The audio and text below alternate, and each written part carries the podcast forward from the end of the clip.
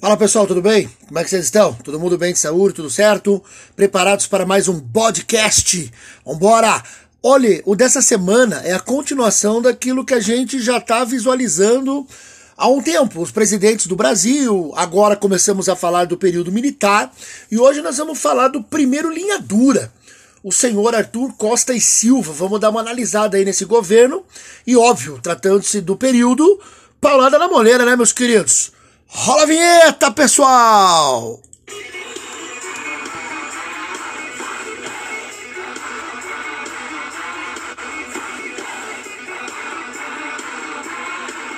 Bora, bora, bora, bora, bora! Quero agradecer antes de tudo o pessoal que tem me dado um excelente apoio. Professor Norton, cara muito 10, muito proativo. Claro, minha família, minha mãe, minha fã número um, não posso deixar de falar dela. Minha irmã, Juliana, que tá sempre ali me dando umas dicas, me dando uns conselhos. Hoje eu vou falar de um conselho aqui que ela me deu aqui que ah, o pessoal vai gostar, outros não, mas eu vou ter que, vou ter que adotar um pouquinho, né? Meus queridos, já sabemos que o, o período, ou regime, ou ditadura militar começou em 64, como você ouviu já no outro podcast. A partir do momento que Arthur Costa e Silva foi colocado no poder, já vamos falar um pouquinho sobre isso. A coisa ficou, ficou estranha, ficou complexa. E quem é Arthur Costa e Silva? Quem é esse cidadão? Nascido em Taquari, no interior do Rio Grande do Sul, em 1899, ingressou na carreira militar ali pelos anos de 1912. Em 1922, ele se envolveu nos, nos movimentos tenentistas. A gente já estudou isso um momento aqui da história. A gente sabe que o tenentismo marcou a República Velha. E lá nos anos 50, ele chega a general de brigada. Bem naquele período dos anos 50 do Brasil conturbado, suicídio de Vargas, tentativa de não deixar o JK assumir, o próprio Jânio renunciando. Então ele já era general e estava envolvido em todo o processo. A partir do momento que ele chega ao poder, ele instala o que a gente chama de linha dura. E ó, eu vou te dar uma sugestão aqui de você assistir um filme muito legal que trata dessa dessa escalada militar no Brasil, chamada chamado No País dos Tenentes. É um filme muito legal feito nos anos 80 que mostra como que os tenentes da década de 20 viraram os generais dos anos 60. Muito legal, sugiro para vocês. Pois bem, quando ele chega ao poder, e aí ele tira a galera ligada ao Castelo Branco, que você já sabe era um cara mais culto, a linha dura cria o SNI, Serviço Nacional de Informação, e um general chamado Golbery Couto e Silva, ele passa a ser o grande articulador do governo. Ele estará presente em todos os outros governantes, por exemplo, Médici, Geisel, Figueiredo. Ele vai ser o que a gente chama de eminência parda. Antigamente se usava essa expressão para falar do cardeal Richelieu, lá na França, um cara que ajudou Luís XIV a governar. Como você sabe, você escutou o outro podcast, Costa e Silva sofreu um atentado em Recife, ou pelo menos imaginavam ser contra ele o atentado. Mas nada aconteceu e ele foi eleito. E aí pense eleito entre várias aspas, porque o Congresso elegeu ele numa candidatura única da Arena e a galera do governo civil, a galera tipo os políticos civis, perceberam então que, putz, não vamos mais voltar ao poder tão cedo. Foi por causa disso então que surgiu um movimento chamado Frente Ampla. Que negócio é esse? A Frente Ampla era uma uma aliança de políticos que eram pesados na história, que eram os caras que já foram inclusive presidentes e eles queriam pressionar o governo. Políticos como JK, Jânio Quadros, João Goulart, Carlos Lacerda, Leonel Brizola, entre vários outros. Claro que você vai lembrar, não, peraí, peraí, peraí. Carlos Lacerda, você não falou no podcast passado aí, Baldão, que ele era, que ele estava junto do golpe, que ele estava apoiando o golpe? Pois bem, apoiou. Mas quando ele viu que o próximo presidente era um general, ele se ligou que, pô, peraí, eu queria ser candidato, eu queria ser presidente. E aí esses caras que estão envolvidos na frente ampla, eles deixaram de lado essas picuinhas, porque o Lacerda é da UDN, o Brizola é do PTB, o JK é do PSD. Eles deixaram de lado isso para pressionar Costa e Silva. escreveram um documento, estilo um abaixo assinado, exigindo a volta da democracia, uma nova eleição geral e uma nova Constituição. Adivinha o que aconteceu? Pensa rapidinho. Cacete. Lógico que a Frente Ampla foi proibida e começaram as prisões dos grandes nomes envolvidos. Costa Silva mandou prender todo mundo. O Jango já estava exilado no Uruguai. O JK e o Jânio também estavam no exterior. Sobrou pro Brizola, né? Avisaram que o Brizola seria preso, o cara tava lá no Rio Grande do Sul e ele armou um plano para fugir pro Uruguai. E agora, pessoal, esse plano tem duas versões, claro, né? A história é sempre assim. Vou contar para vocês aqui as duas, você me diz qual que você acha mais viável, né? Segundo Brizola, ele estava tentando fugir ali pelo litoral, ele estava tentando pegar um, um aviãozinho que ia posar ali na, na, numa praia lá do Rio Grande do Sul e levar ele até o Uruguai. Mas na hora que o avião estava se aproximando, uma patrulha acabou descobrindo e chegou junto. Aí, segundo Brizola, houve troca de tiros, aquela coisa mesmo, né, estilo Rambo. E aí o avião teria dado um rasante um dos caras que tava dentro do avião botou o braço para fora. Imagina a cena, vai, vai imaginando a cena comigo aí. E o Brizola, pá, grudou no braço do cara e o avião uau, foi embora com o Brizola pendurado e dando tiro. Essa é a versão dele. Aí a versão dos militares é que o Brizola fugiu realmente pela fronteira, só que, claro, ele se vestiu, usou disfarce. Se vestiu de mulher e se você pesquisar aí rapidamente o Brizola, você vai ver que, puta, ele devia. Vestido de mulher devia ser muito feio, assim, porque ele já era feio homem, né? Então imagine. E aí, pessoalzinho, a versão, claro, do exército é que ele covardemente se vestiu de mulher, porque sabe como é que são os militares, né? Tem toda essa coisa, né? Do, do macho alfa, essa parada toda, né? E aí, Covardemente ele fugiu do Brasil. Ele foi reconhecido, inclusive, quando estava fugindo, e os militares deixaram. Sabe aquela parada assim? Vai embora para parar de me encher o saco. Qual versão é a correta? Nunca saberemos. Pois bem, meus queridos, quem que vai reclamar agora do governo? Quem que vai enfrentar o governo se os políticos fugiram? Claro, vocês vão dizer, os operários, os trabalhadores, influenciados pelos sindicatos comunistas. É isso. Nada disso, meus queridos, nada disso. Várias lideranças operárias também tinham sido presas, o movimento estava caladinho, estava bem quietinho, e aí a maior tentativa, o maior movimento que ocorreu na época foi exatamente dos estudantes. Como a maioria que me ouve aqui é estudante, pense na galerinha da sua idade aí, 16, 17, 18 anos, universitários, pessoal terminando o ensino médio, que óbvio, de maneira muito utópica, pensaram: vamos enfrentar a ditadura com armas na mão.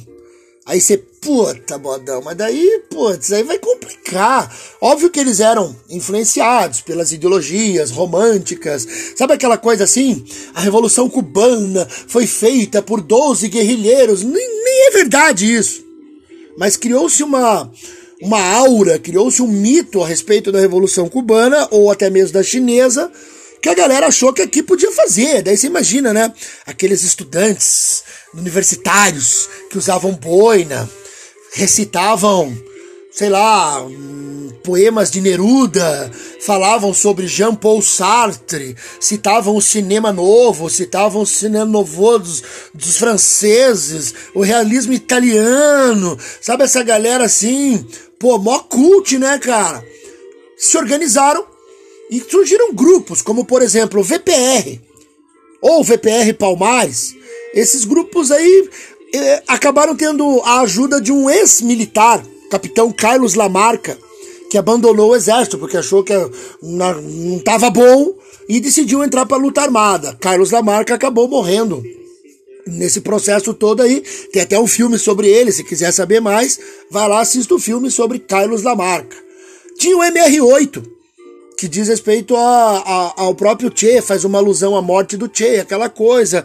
O próprio PCB se fragmentou em várias células, virou PC do B, entre várias outras, PC do BR, uma coisa assim, e tinha a a ALN, que era a mais famosa, Aliança Libertadora Nacional, comandada por Carlos Marighella. Tem um filme recentemente feito sobre ele, gerou uma polêmica enorme, gerou, puta, situação. meus queridos, pessoal aí, é só um filme, precisa se assustar não, tá? E aí, eles começaram a se organizar e fazer atentados, explosão de bombas, explodiram uma bomba no quartel em São Paulo. Aí teve um general que pagou de bonzão, quero ver explodir aqui, explodiram também. E aí começou, claro, aquela troca, né, de violência. Além de explodirem bombas em quartéis, começaram a assaltar bancos para ter, óbvio, recursos para comprar as armas que vinham da Hungria, da Tchecoslováquia, da Cuba, da puta que o pariu.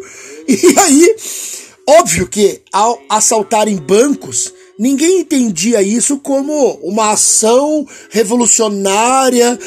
Todo mundo entendia, o cidadão comum entendia como bandido, né, cara?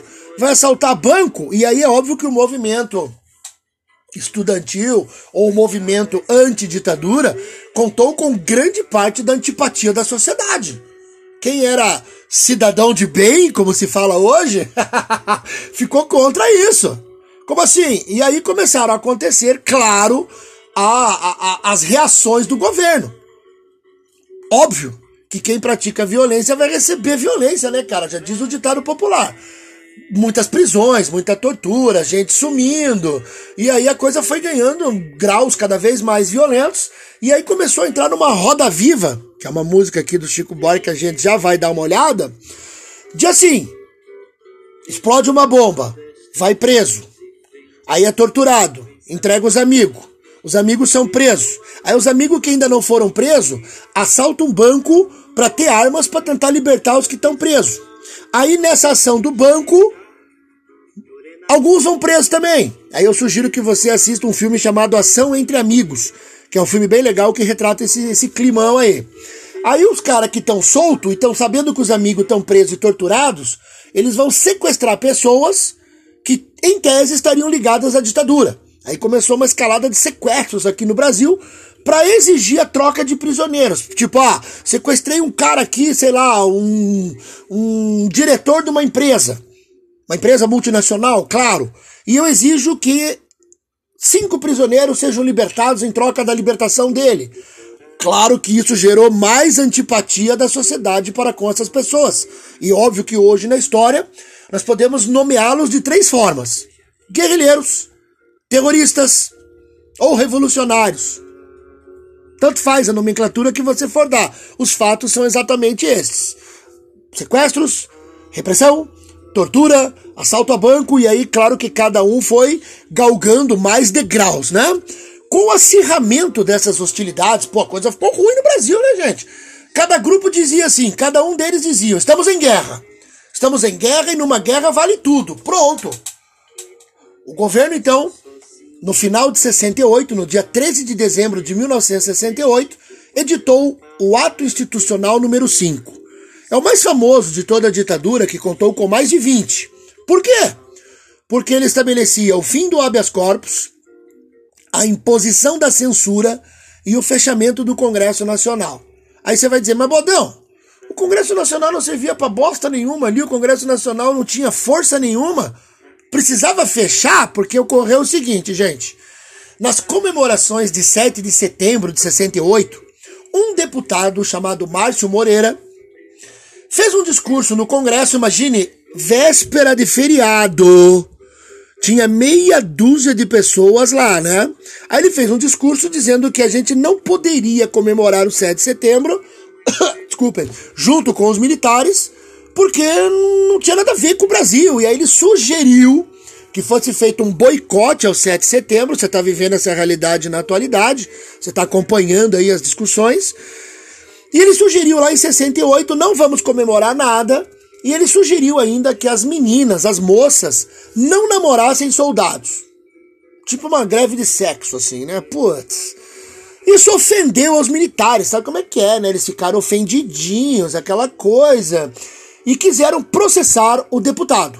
O Congresso Nacional negou o processo, porque, como vocês sabem, né, os deputados têm imunidade parlamentar. E aí, gente, os militares ficaram assim meio de mãos amarradas. Pô, eu quero pegar esse cara, mas o Congresso Nacional não tá me deixando, então o que, que eu faço? Eu fecho ele, foda-se. Por isso o AI-5. E aí, claro que o AI-5 é visto por vários historiadores o golpe dentro do golpe. Por que isso? A linha dura definitivamente assumiu o controle. E aí a coisa realmente descambou, gente. A violência agora não tem mais limites, porque você vai é, estabelecendo uma hierarquia onde daqui a pouco você perde o controle. Aí você perde quem está fazendo as coisas. Por exemplo, foi criado o DOICOD, o DOPS, uma série de operações. Aí os militares envolveram a polícia militar, a polícia civil. Já ninguém mais sabia quem estava dando as ordens, quem não estava. Você imagina a confusão que isso vai virar, né? Em 1969, na semana de 7 de setembro, sempre o 7 de setembro, o dia mais sugestivo, né, pessoal? Um grupo sequestrou o embaixador estadunidense Charles Elbrick para exigir a libertação de prisioneiros.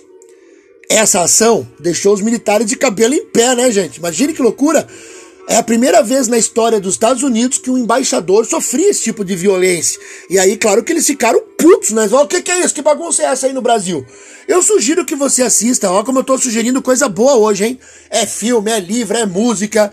Eu sugiro que você assista o filme Que é Isso, Companheiro? Que é exatamente a história desse episódio. E aí, claro que os militares tiveram que ceder, tiveram que aceitar as imposições do grupo soltaram e, claro, exilaram vários prisioneiros, mas você imagina agora a reação. Que é assim, tiveram que ceder por pressão dos Estados Unidos. Eles não queriam ceder. Eles pensaram, aqui ah, morra esse embaixador do cacete, mas nós não vamos libertar os caras, porque se a gente libertar, o que, que vai acontecer? Vai rolar mais sequestro, mais gente livre, vai virar modinha, né? E aí, assim, cederam. Mas imagine o que vem a seguir, porque a galera que estava presa é que foi deportada. Quem cometeu o sequestro, olha só o que aconteceu. Dos 12 envolvidos, oito foram presos. Os líderes, os mais velhos na ação, Virgílio Lopes da Silva e Joaquim Câmara Ferreira, foram torturados e morreram na prisão. O jornalista, atualmente o jornalista Franklin Martins, foi o cara que escreveu o manifesto que foi lido na televisão, que foi lido para o público sobre a ação deles. Além disso, prenderam o atual jornalista, já foi deputado, Fernando Gabeira, que inclusive é o autor do livro Que é Isso, Companheiro, que virou o filme que eu sugeri a vocês. Então, a história fica bem legal, assim, porque hoje a gente tem essas pessoas inseridas na mídia. Inclusive o Franklin Martins andou falando umas besteiradas aí e acabou se ferrando, né? Então tem isso também. Já o embaixador Charles Elbrick foi libertado, voltou aos Estados Unidos e morreu em 1983, aos 75 anos. A família declara que ele nunca se recuperou do sequestro sofrido aqui no Brasil. Ele sempre declarou que foi bem tratado, que teve né, um tratamento humanitário, mas o que seria isso para aquela época, né, gente? Vamos lá então. Enquanto isso, no que diz respeito à ideia de governo, planos administrativos, economia, porque a economia do Brasil está sempre um perereco, né, pessoal? Foram criados e foram é, elaborados vários projetos. Por exemplo, foi criada a Embraer, essa empresa que atua no, no setor de aviação. Foi criada a FUNAI, Fundação Nacional do Índio, com o objetivo de demarcar terras e proteger, digamos assim, o patrimônio indígena. Claro que nunca foi, nunca foi realmente atuante ou 100% efetiva, foi criado o FINEP, Financiadora de Estudos e Projetos, o, FNDE, Fundo Nacional de Desenvolvimento da Educação, que virou Fundeb no, no, nos tempos mais atuais, a Superintendência de Desenvolvimento do Centro-Oeste, a tal da SUDECO, já existia a SUDENE, que era para o Nordeste. Agora vem uma boa, hein? O Movimento Brasileiro de Alfabetização, o famoso MOBRAL. Quando eu era criança, e até mesmo né, entrando ali na pré-adolescência, e começava a ir mal na escola, começava a ir ruim de nota, porque eu era ruim de nota, meu pai sempre dizia: Ô seu burro, vou te botar lá no Mobral pra ver se aprende. E aí eu pensava, o que, que é Mobral, né? Imagine criança, nem sei que merda é essa, né? O que, que é Mobral? E aí, claro, depois de estudar, eu descobri, porra, movimento de alfabetização. Meu pai tava me chamando de analfabeto. Mas eu merecia, cara, porque eu era muito vagabundo na escola. Aí foi criada a Empresa Brasileira de Correios e Telégrafos, que é uma, uma estatal que hoje recebe um milhão de críticas, uma galera querendo privatizá-la, mas olha que coisa maluca. A galera hoje que quer privatizá-la é a galera que defende que a ditadura foi boa. E a ditadura criou os Correios e Telégrafos como uma empresa estatal. Tipo, pá! Sabe aquele momento que você aperta o computador e dá aquela pá, pá, travou? Que porra é essa? Então, pessoal aí que defende a ditadura, que defende a privatização, pô, tenha, tenha noção, tenha noção da besteira aí pra, pra pô, falar coisa lógica. E foi criado o projeto Rondon, que tinha como objetivo a extensão universitária, o aprimoramento das universidades. Teve até um projeto chamado Mac USAID, que era uh, uma, uma, uma aliança, um, uma parceria do, do MEC com os Estados Unidos, os estudantes reclamaram muito, disseram que era uma precarização das faculdades. Puta, uma confusão do cacete, né? Enquanto isso, ah, por falar em faculdade, pessoal, no ano de 68 aconteceu um episódio muito muito complexo, muito ruim, que acirrou ainda mais a violência. Imagina, 68, estava acontecendo uma série de eventos no mundo. 68, pessoal, é aquele momento em que acontece movimentos estudantis nos Estados Unidos, na Europa, no Japão, no México e aconteceram vários aqui no Brasil. Numa dessas manifestações, mataram o estudante Edson Luiz. O moleque estava ali de bobeira fazendo um rango ali no, no restaurante universitário. Pau! Levou um balaço. A morte de Edson Luiz desencadeou a passeata dos 100 mil, que foi uma passeata cujo objetivo era criticar né, o governo, eh, pedir democracia, pedir a volta né, das eleições. E aí, óbvio que o Edson Luiz acaba sendo um símbolo da luta contra a ditadura. Teve, teve na, na, no processo de manifestação, que foi na rua, né? Passeata dos 100 mil, a polícia chegou para descer o cacete nos caras, e foi bem no centro do Rio de Janeiro. Então tem todos aqueles prédios assim, é, administrativos, de empresas, e a galera que tava vendo de cima, é o que, é o que eu li nos livros, hein? A galera que tava vendo lá de cima percebeu que a polícia tava agindo com muita violência, começaram a jogar coisa lá para baixo, tipo máquina de escrever, telefone. Caralho, imagine do vigésimo andar você joga uma máquina de escrever, cara. Nem sabe quem vai acertar. Ó, eita, pô, o negócio tava feio mesmo, né? Pois bem, no dia 31 de agosto de 1969, Costa e Silva sofre um derrame e fica impossibilitado de governar. Quem assume então, Bodão? Claro, o vice, né? Não, agora eu vou te dizer uma coisa. O vice era um civil chamado Pedro Aleixo, e ele foi o único contra o AI-5 na reunião que o criou. E agora? E agora, pessoal? Claro que ele não vai assumir. Uma junta militar das três forças, Exército, Marinha e Aeronáutica, assumiu o comando e nomeou o general Emílio Garrastazu Médici por meio do AI-12, o ato institucional número 12, criou um mandato novo, criou um mandato para o general Médici, acabou o mandato do Costa e Silva com dois anos só, acabou, chega, e criou um novo. Em 1970, Médici assume para governar mais quatro anos. Qual é a lógica? Não tem lógica, não tem lei, tem porra nenhuma. Tem o ato institucional. Iniciava-se então de maneira efetiva os famosos anos de chumbo. Para finalizar, meus queridos, o que, que a gente tem para falar da cultura desta época? A cultura desta época é marcada muito pelo cinema e pela música. Você ouviu, por falar nisso, ao fundo, músicas ligadas à bossa nova. Bossa nova um ritmozinho criado ali nos anos 50. Já falei um pouquinho disso para vocês em outros podcasts. E a bossa nova é assim, né, gente? Zona Sul, Rio de Janeiro, né? Aquela coisa que influencia, é influenciada pelo jazz, tem toda uma pegada muito cult, mas vocês perceberam que a música de fundo não casava com o que eu estava descrevendo? Eu tô escrevendo um cenário de violência, de tortura, de repressão e tá tocando esse troço aí. Ó.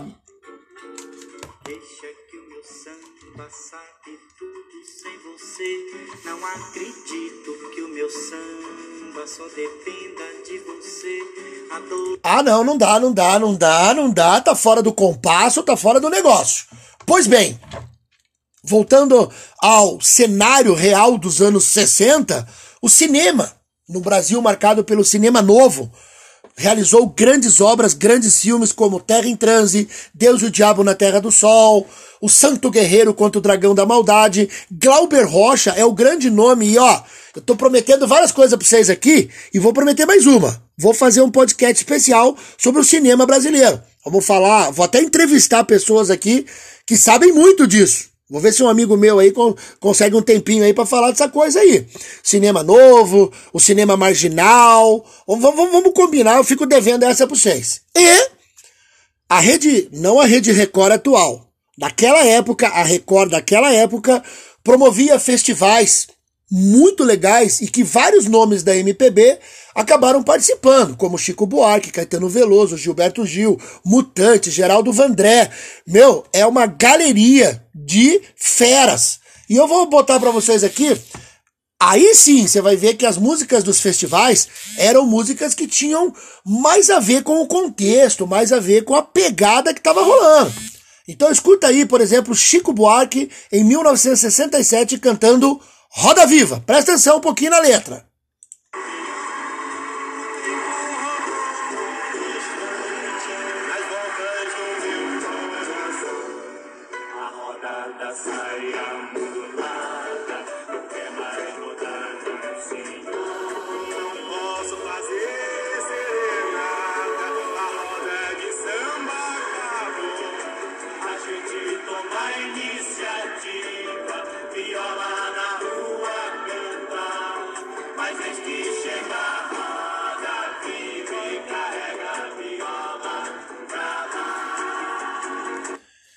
É, chega a Roda Viva, era um espetáculo, inclusive, o Chico Buarque escreveu uma peça teatral sobre isso, e você entendeu um pouquinho ali, né? A viola na rua não pode mais, a cantoria na rua não pode mais. Era uma alusão exatamente à censura imposta, né, pela, pela ditadura, que nem tinha ainda o AI-5, hein? Era 67 ainda.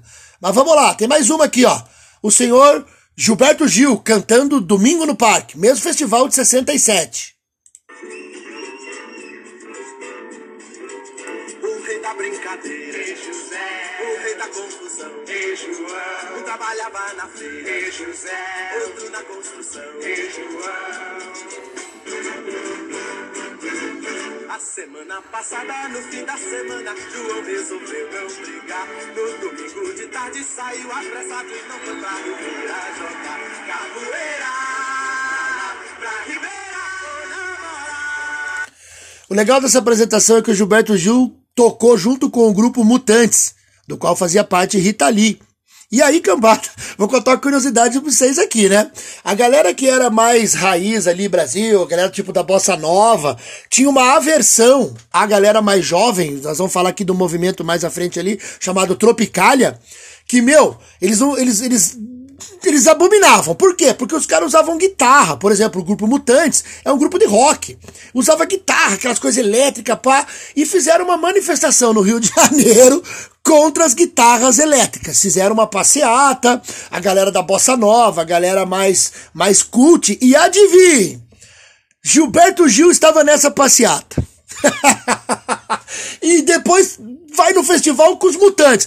Esses dias eu vi uma entrevista do Caetano Veloso e perguntaram para ele sobre esse episódio. Perguntaram, Caetano, o Gilberto Gil tocava né, com mutantes, festivais, tocava guitarra e foi numa passeata contra a guitarra. E aí? Aí o Caetano, daquele jeito dele, super assim, super, né, super light, né? Soltou essa. Olha, eu vou falar para vocês, eu acho que o Gilberto Gil nem sabia o que foi fazer lá. Acho que ele tava naquela vibezinha, sabe? Aquele tava no grau e chegou lá e fez, não sem saber o que era. Então vamos relevar e a vida que segue. Agora, meus queridos, em 1968, quando o clima já estava mais tenso, quando já estava o negócio pegando mesmo, Geraldo Vandré toca no Maracanãzinho aquela que vai ser o hino dos estudantes, o hino da luta armada, mesmo que ele não quisesse isso. Ele deu várias entrevistas dizendo que ele jamais quis ser o símbolo de uma geração, o, a música dele não era para aquilo. Mas olha só, a música, para não dizer que não falei das flores, ou popularmente conhecida como Caminhando e Cantando, acabou virando o símbolo dessa geração. E eu encerro aqui o nosso podcast exatamente com essa música. Curta aí um pouquinho dela e vamos em frente. Próximos podcasts aí, vamos tentar tratar de música, literatura, como sempre, né? Meus queridos, fiquem bem e curtam aí um pouquinho de Pra Não Dizer Que Não Falei das Flores. Caminhando e cantando e seguindo a canção, somos todos iguais, braços dados nas escolas, nas ruas, campos, construções, caminhando e cantando e seguindo a canção. Vem, vamos embora, que esperar não é saber. Quem sabe faz a hora, não espera acontecer. Vamos embora, que esperar não é saber. Quem sabe faz a hora, não espera acontecer.